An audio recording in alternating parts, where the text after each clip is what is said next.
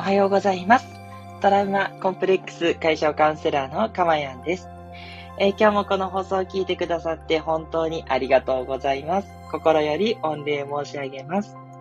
えー、この音声を収録している日時は2022年7月6日水曜日の午前6時40分台となっております。はい、えー、東京はですね、昨日は、あのいい天気になると思いきやですね、夜に雨がバッと来ましてですね、はい、えー、降られてしまいました。ちょっとね、用事があって夜まで出てたんですけど、いやー、ちょっときつかったですね。はい、えー、自転車だったらね、ずぶ濡れになって帰ってくるというね、えー、非常にまた貴重なね、体験をさせていただきました。はい。いやー、なかなかね、えー、準備をちゃんとしておかないといけないなと。でこの時期やっぱ油断は気物ですね。天気がいいんだろうなとかと思ったんですけど、また雨かということでね。うん、なかなかそんな感じでございました。大変だった。皆さんの地域はね、いかがですかね。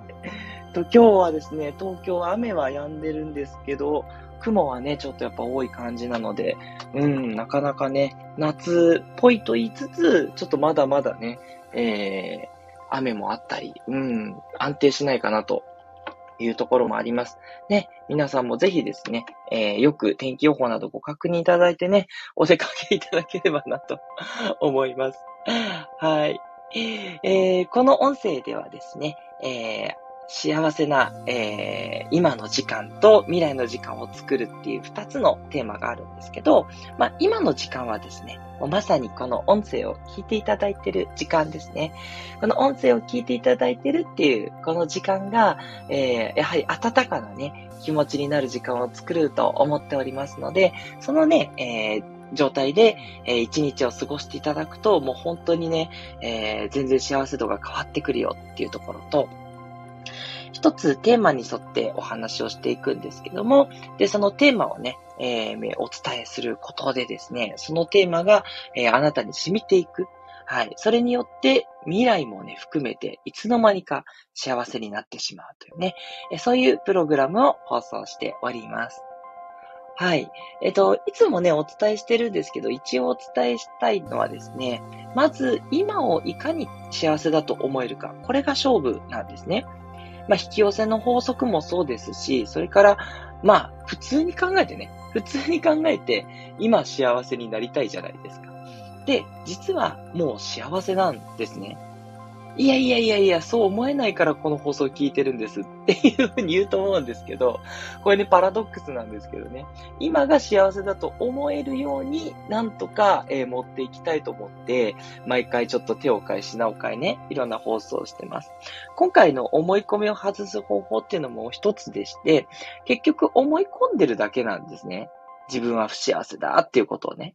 で、これは難しいというところもあります。まあ、難しいと思っちゃうと難しくなっちゃうから、難しいって思わないように、それも思い込みだっていうことなんですけど、ただね、それを外すっていうことができないから皆さんね、やっぱ苦戦してるわけなので、なんて言えばいいのかな。できるんだけど、まあまあ時間かかることもあるかもなぐらいがいいんじゃないかなって思ってるんですよね。結局、あの、ね、大事なことっていうのは、やっぱりメンタルが幸せになることだと思っております。もちろん幸せは人それぞれですから、押し付けるつもりもありませんし、いろんな幸せの形があるとも思ってます。ただ、すごく共通して思うことっていうのは、やっぱり幸せに生きてる人って、環境だとか、その時お金があるとかないとか、まあね、あの、必要最低限はないとね、なかなか大変だと思うんですけど、でもそれ以上持ってることってあんまり関係なくって、やっぱり大事なことっていうのは、メンタルが幸せに保ててることなんですね。で、それが現在も幸せで、で、将来に向かってはもっともっとね、いろんな可能性があって、で、自分で可能性を選択していきたいと思うんですね。でその選択が、えー、できた時にきっと幸せになっていくと思うので、まあ、その両方ですね、今の幸せと、もっとね、未来に幸せになっていくために、いろいろとね、えっ、ー、と、お話をしてるんですけど、まあ、そこのね、両方、最近あんまりちょっと話してない、その、なんだろうな、自分のね、やりたいこととか、そっちをどうするかみたいな話はあんまりね、してないんですけど、まずはね、やっぱり現実をね、しっかりと幸せに作っていく。で、それが未来永劫の幸せにつながるっていうのは間違いないと思うので、はい、その部分をね、意識していただきたいなっていうポイントがあります。はい。えでは、内容に入っていく前に、えっ、と、皆さんからコメントいただいております。ありがとうございます。えまずは、イーストさん、いつもありがとうございます。え思い込みとすり込み。なるほどね。そうですね。すり込みってなんかすり込まれたっていうところだと思うんですけど、いつの間にかね、自分の中に入ってきてしまったことっていうところでね、はい。よくあの、なんだろう、親のすり込みみたいなのありますよね。あの、生まれたてのね、あの、可愛いひよこちゃんが初めて見た親をね、親だと思ってしまうっていう。だから、結局、あの、本当じゃないことでも本当だと信じてしまうような、そういうことがすり込みだと思うんですけど、ね、イーストさんありがとうございます。そして、えー、なぜ思い込むのか、ウームのマークということで、そうですよね。なぜ思い込むのか。確かにね、なぜっていうのはありますよね。今回思い込みをね、外す方法っていう風にさせていただいたんですけど、その前に、なぜ思い込むのかって言ったとこなんですけど、一応私の見解はですね、やっぱり過去のコレクションっていう言い方をよくしますが、過去にこういうことがあった、こういうことがあったっていう、それを集めてしまってるから、つまり過去に起こったことが自分の中で蓄積されてるからだと思うんですね。だから、子供とかってまだ蓄積が少ないので、柔軟なんですよね。そう、あんまり、あの、こうだって思い込みはそんなになくって、どちらかっていうと、新しいものに対して、へーって言って、スーッと馴染んでいく。そう。で、ただそれがだんだんね、20代、30代、40代、50代って、どんどん年を重ねていくに従っ、自分の中にやっぱいろんな体験とか知識とかが増えていきますよね。で、そうすると、そのコレクションされた、集められた、その自分の体験だったり、知識だったりとかが、やっぱり正しいと思ってしまうんですね。まあ、思ってしまうって、あの、正しくないわけじゃないので、いいんですけども、ややもすると、過去だけを見てね、過去だけを見て、これが正しいって判断しちゃう。これがやっぱり思い込みだと思うんですね。だから過去を、えー、すごくそこをね、よりどころにしちゃうと思い込むってなるんじゃないかなって私は思っています。イーストさん、ありがとうございます。そして、スコアさん、おはようございます。雨上がり曇りです。ということで、あ、似てますね。ね、中野とちょっと似た関係の、えー、天気になっておりますね。はい。ね、ちょっと今日どうなるんでしょう。ちょっと私もちゃんと予報見れてないんですが、ぜひね、スコアさんもね、あの、お気をつけいただいて雨が降るかもしれないっていうところでね、はい。あの、で、お出かけの場合には、あの、折りたたみ傘を持っていくとかね、お気をつけいただければと思います。すいません。そんなの私がね、言うほどの話でもないんですけどもね。はい。えー、雨に降られた私、どうしても気になってしまったというところです。スコアさんもいつもありがとうございます。そして、あ、哲也さんありがとうございます。おはようといただきました。ありがとうございます。よろしくお願いします。哲也さん、ありがとうございます。あのね、コラボの方もね、あの、いただいてね、あの、嬉しいです。ぜひね、あの、読書というところのテーマでね、お話をさせてというところでね、もしよろしければですね、あの、全然、あの、都合のつく時で大丈夫ですので、ぜひコラボさせていただきたいです。あの、お伺いするでもいいですし、こちらのね、チャンネルに来ていただくでも、どちらでも大丈夫です。そちらの方もどうぞ押していただければと思います。ありがとうございます。はい。ではではですね、えっ、ー、と、早速内容に入っていきましょうと言いつつも、あともう時間がちょっとになってしまったんで、手短に行くんですけど、昨日は思い込みを外すメリットをお伝えしました。では、思い込みをどう外していくかといったところ、ね、方法をお伝えしていきます。まずはですね、やっぱり思い込みを知るって言ったところですね。いや、すごく思い込みの塊なんですけど、私たちって。ただ、そもそも思い込みがどれぐらいあるかっていうのがわからないことにはですね、外すにもですね、分かってないっていうのが結構多いんですよ。なので、まずは思い込みを知る。で、そのためにどうしたらいいか。これは常に疑うっていうことですね。はい。いい意味で常に疑うということです。だからこれは思い込みなんじゃないかなっていうふうに疑うっていうところですね。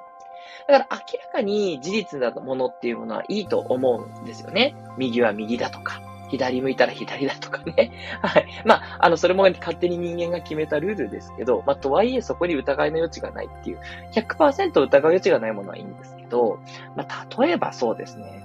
なんか自分が運転してると、常に赤信号ばっかりなんだよね。本当にイライラすると。すいません、毎度毎度この例えで。申し訳ないんですけど。ね、東京はね、もう本当に信号が多くて、もうちょっと走ったらね、今青になって走ったのに次の信号は赤だよ、みたいなの多いんですよ。で、そうすると、なんか常にね、自分の前は赤になる、イライラする。ね。で、それがちょっと八つ当たりにつながるというね、悪循環が、えー、かつての私に引き起こされていたんですけど。はい。まあ、それはいいとして、じゃあこれね、じゃあ本当にってことですよね。本当に常に赤信号ですかっていう話ですよね。で、思い込みなのではないかって疑ってからどうするかっていうと、やっぱりまずは事実かどうかを確認するっていうことですね。はい。で、あの、そうでない場合もね、あるはずなんで、まあ、そこは注意深く観察をしました。そしたらですね、まあ私の場合やっぱり思い込みでしたね。はい。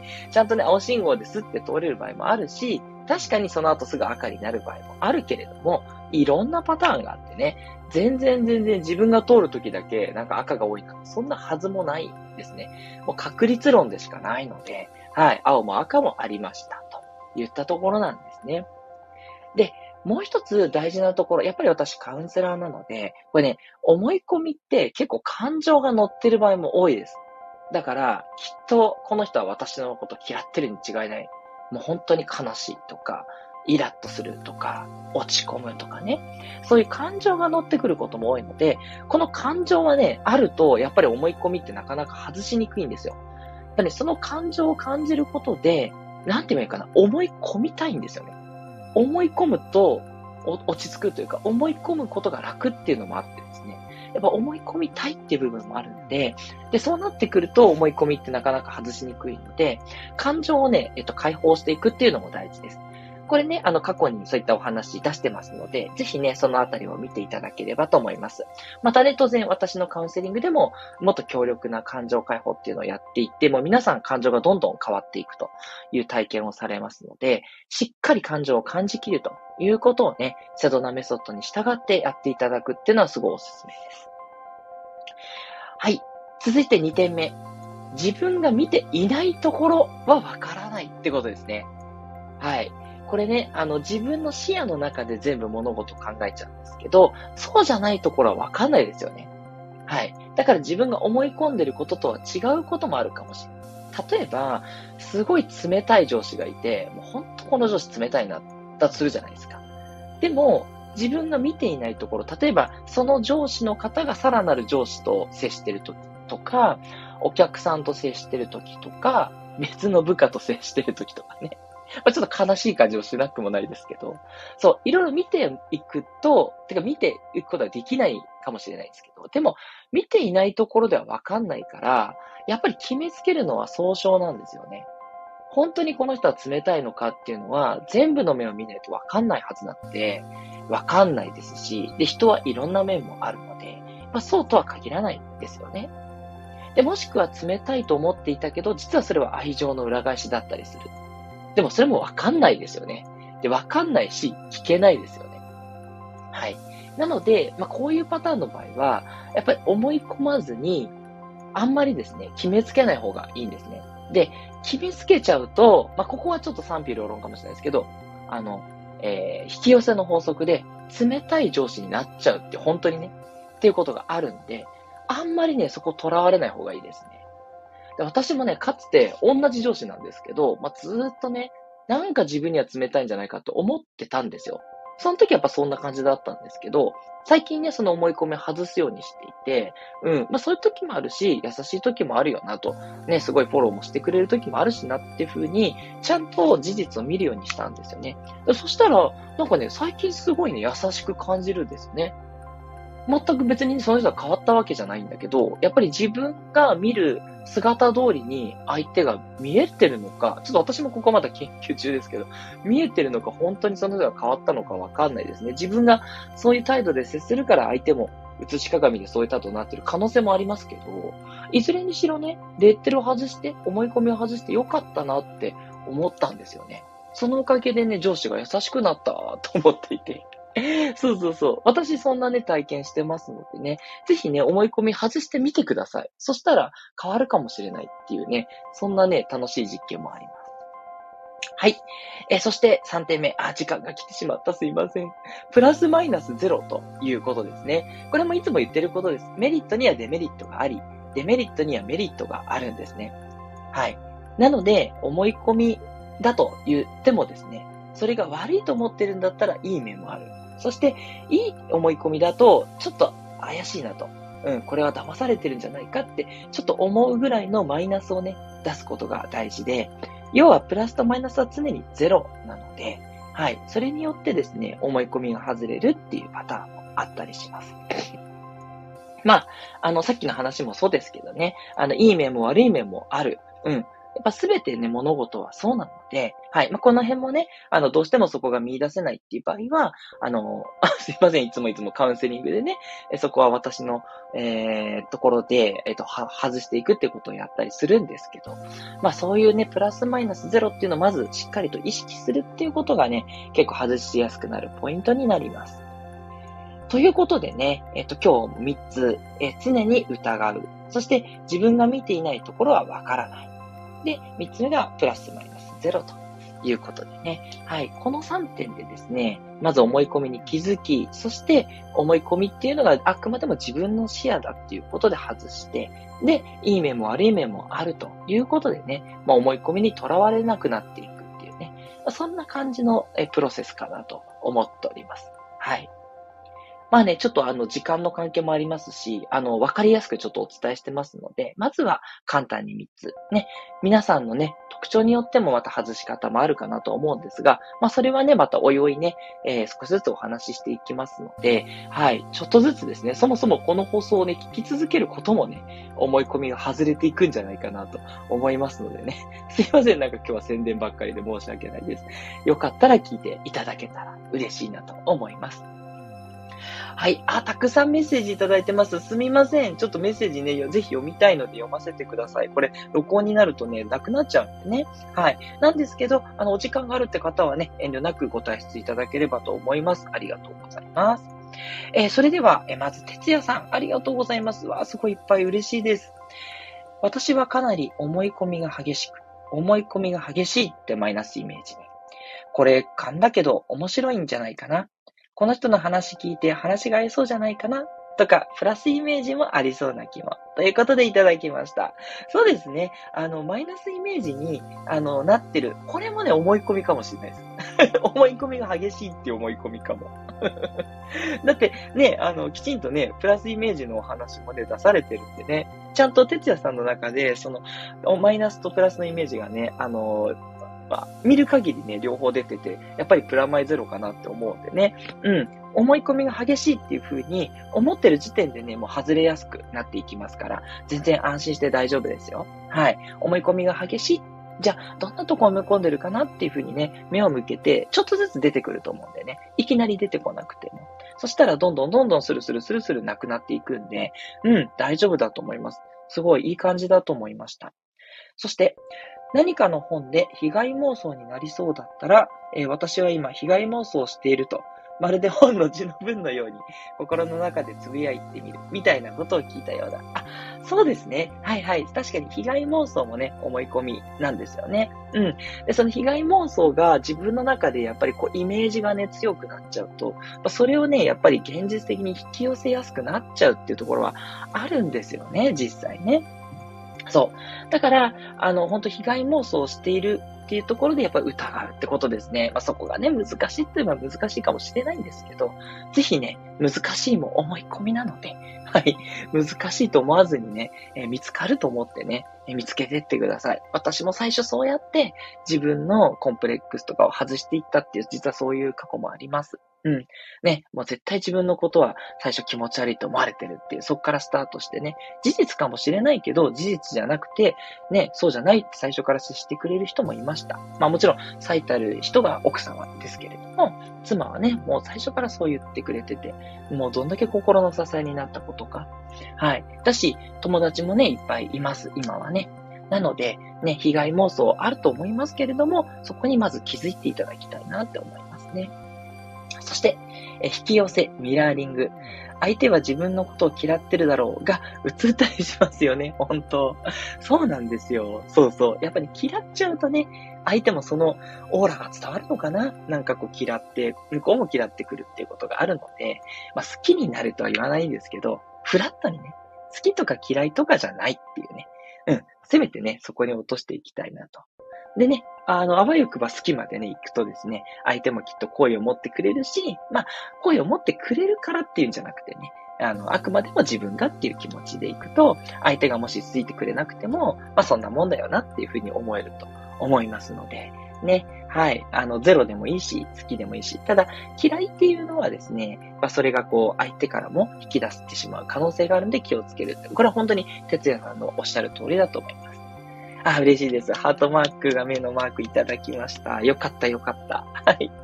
ぜひね、あの、コラボの方お待ちしております。土屋さんいつもありがとうございます。えそして、スコアさんですね。スコアさんは、えー、っと、私は基本的に幸せだと思っています。さすがいやー、素晴らしいです。ね。それがね、心からね、思っていればもう絶対幸せになりますね。いやー、さすがです、スコアさん。え、親がいて、子供がいて、毎日が、いろいろあってもみんな、ただいまと帰ってくる。え、その中で今の一番の悩みは仕事ですね。家族ともっと向き合いたいのに、そのゆとりが私になくなってしまう、考えています。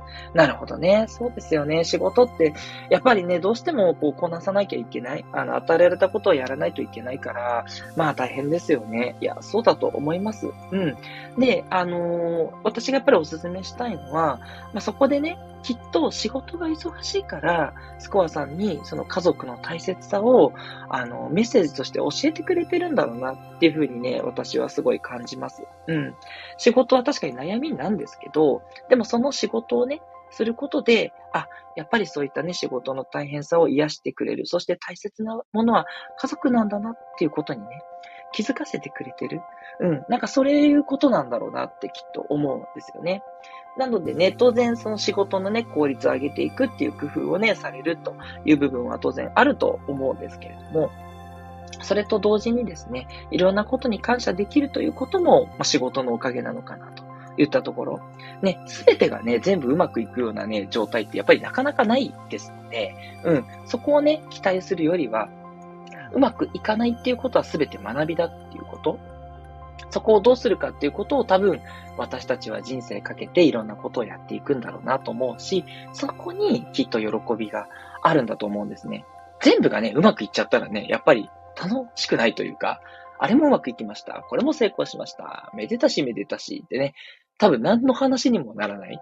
どんなお話だっても絶対困難があって、困難を克服して、でもまた困難が来て克服してっていうね。もうワンピースにしてもドラゴンボールにしても全部そうじゃないですか。ね、敵を倒したと思ったらまた敵が出て、倒したと思ったらまたもっと強い敵が出てきてって。多分私たちの人生もそうなんだろうなってきっとね、思うんですよね。うん。スコさんはね、もう今幸せだっていうことが分かってるんで、で、より幸せになるために、まあ仕事もね、なんとかできたらいいなぐらいでね、はい、あの仕事に対して集中できる。それもね、家族のおかげだなっていう感じだと思いました。はい、勝手ながらすいません。ありがとうございます。えー、引き寄せしたいですね、ということでね、ありがとうございます。はい。あの、そのあたりをね、あの、信じて行動できる場合にはですね、仕事も、あの、いろいろあるけれども、すごいありがたいなっていうふうに、仕事にね、感謝できるようになってくるといいと思いますよ。そうすると、本当に仕事の方が、あの、スコアさんにね、えー、いい状態にきっとなってくるんで、あの、あ、なんか思ったよりも仕事楽になってきたとか、仕事が楽しくなってきたって、楽しくなるとね、またこう仕事のスピードも上がったりしやすいので、無理なくね。だから引き寄せてくると思います。はい。はい。ということで、今日はすいません。だいぶ長くなってしまって、ちょっとね、あの、本当に気をつけないとなと思って、あの、皆さんとのお約束7時ぐらいっていうのが守れてなくて申し訳ないです。ね。あの、皆さん本当にね、あの、お忙しいと思うので、遠慮なくご退出いただいて、後でね、アーカイブ必ず残しますんで、アーカイブをね、聞いていただくということで、ご容赦いただきたいと思います。ありがとうございます。あ、なるほど。ということで、いただきました。ありがとうございます。そうなんですよ。とにかくね、前向きに心からね、腑に落とせるかっていうことが大事で、多分、今ね、私が言っただけだったら、いや、そうかな。いや、やっぱりちょっと仕事は悩みだなって思っちゃうと思うんですけど、仕事が悩みだって言ったところに意識がずっとあると、ずっと仕事が悩みになっちゃうのでね。はい。それが引き寄せっていうことになっちゃうんで、悩みが少しずつだけどね、あの、良くなってる。まず今日ここのね、場で相談してくださったことで、まあ、スコアさんね、前からそのお話されていただいてますけど、そのことで、やっぱりそれは悩みはどんどんなくなっていくな、みたいなね。悩みがあるっていうのは現実だから、それをこう否定するのは難しいけども、悩みがあるのが少しずつこれは減っていくなと。それだったら多分、心底思えると思うんですよ。悩みが少しずつ減っていくっていうことだったら真実だと、現実だと思えると思うんで、自分が無理のない現実なんだけど、良くなる現実。これを潜在意識にやっぱすり込むっていうことがすごく大事だと思います。はい。なのでね、悩みなんだけど、ちょっとずつ良くなっていく。これがね、おすすめですね。私はそうやって、ちょっとずつ本当に良くなっていってます。なぜなら、ちょっとずつ良くなるってことを信じてるからなん。えー、ということで、そして今日、ヨシムさんありがとうございます。おはようございます。今日スペシャル感ということで、そうですね。すいませんね。ほんとこんな長くなっちゃったんで、本当にね、スペシャル感ありますね。失礼いたしました。哲也さんもありがたいお話、ニコニコということで、いえいえいえ、とんでもないです。はい。あの、もうね、皆さんが私のことを信頼して、いろいろとね、メッセージ寄せてくださるからこそ、私もね、こうして皆さんにね、あの、まあ、ありがたいお話といってあれですけど、いいことがお伝えできてる。もうすごい心のキャッチボールだと思うんですよね。うん。そこの場をね、ぜひ、えー、引き続き毎日ね、そんな場にしていけたら本当に嬉しいなって思っています。はい。え、それでは、えー、またね、えー、ぜひよかったら、えー、いろいろなアーカイブを聞いてください。そして、いいねをね、つけていただけると、他の方の参考にもなると思います。ありがとうございます。トラウマコンプレックス解消カウンセラーのかまやんでした。ではまたお会いしましょう。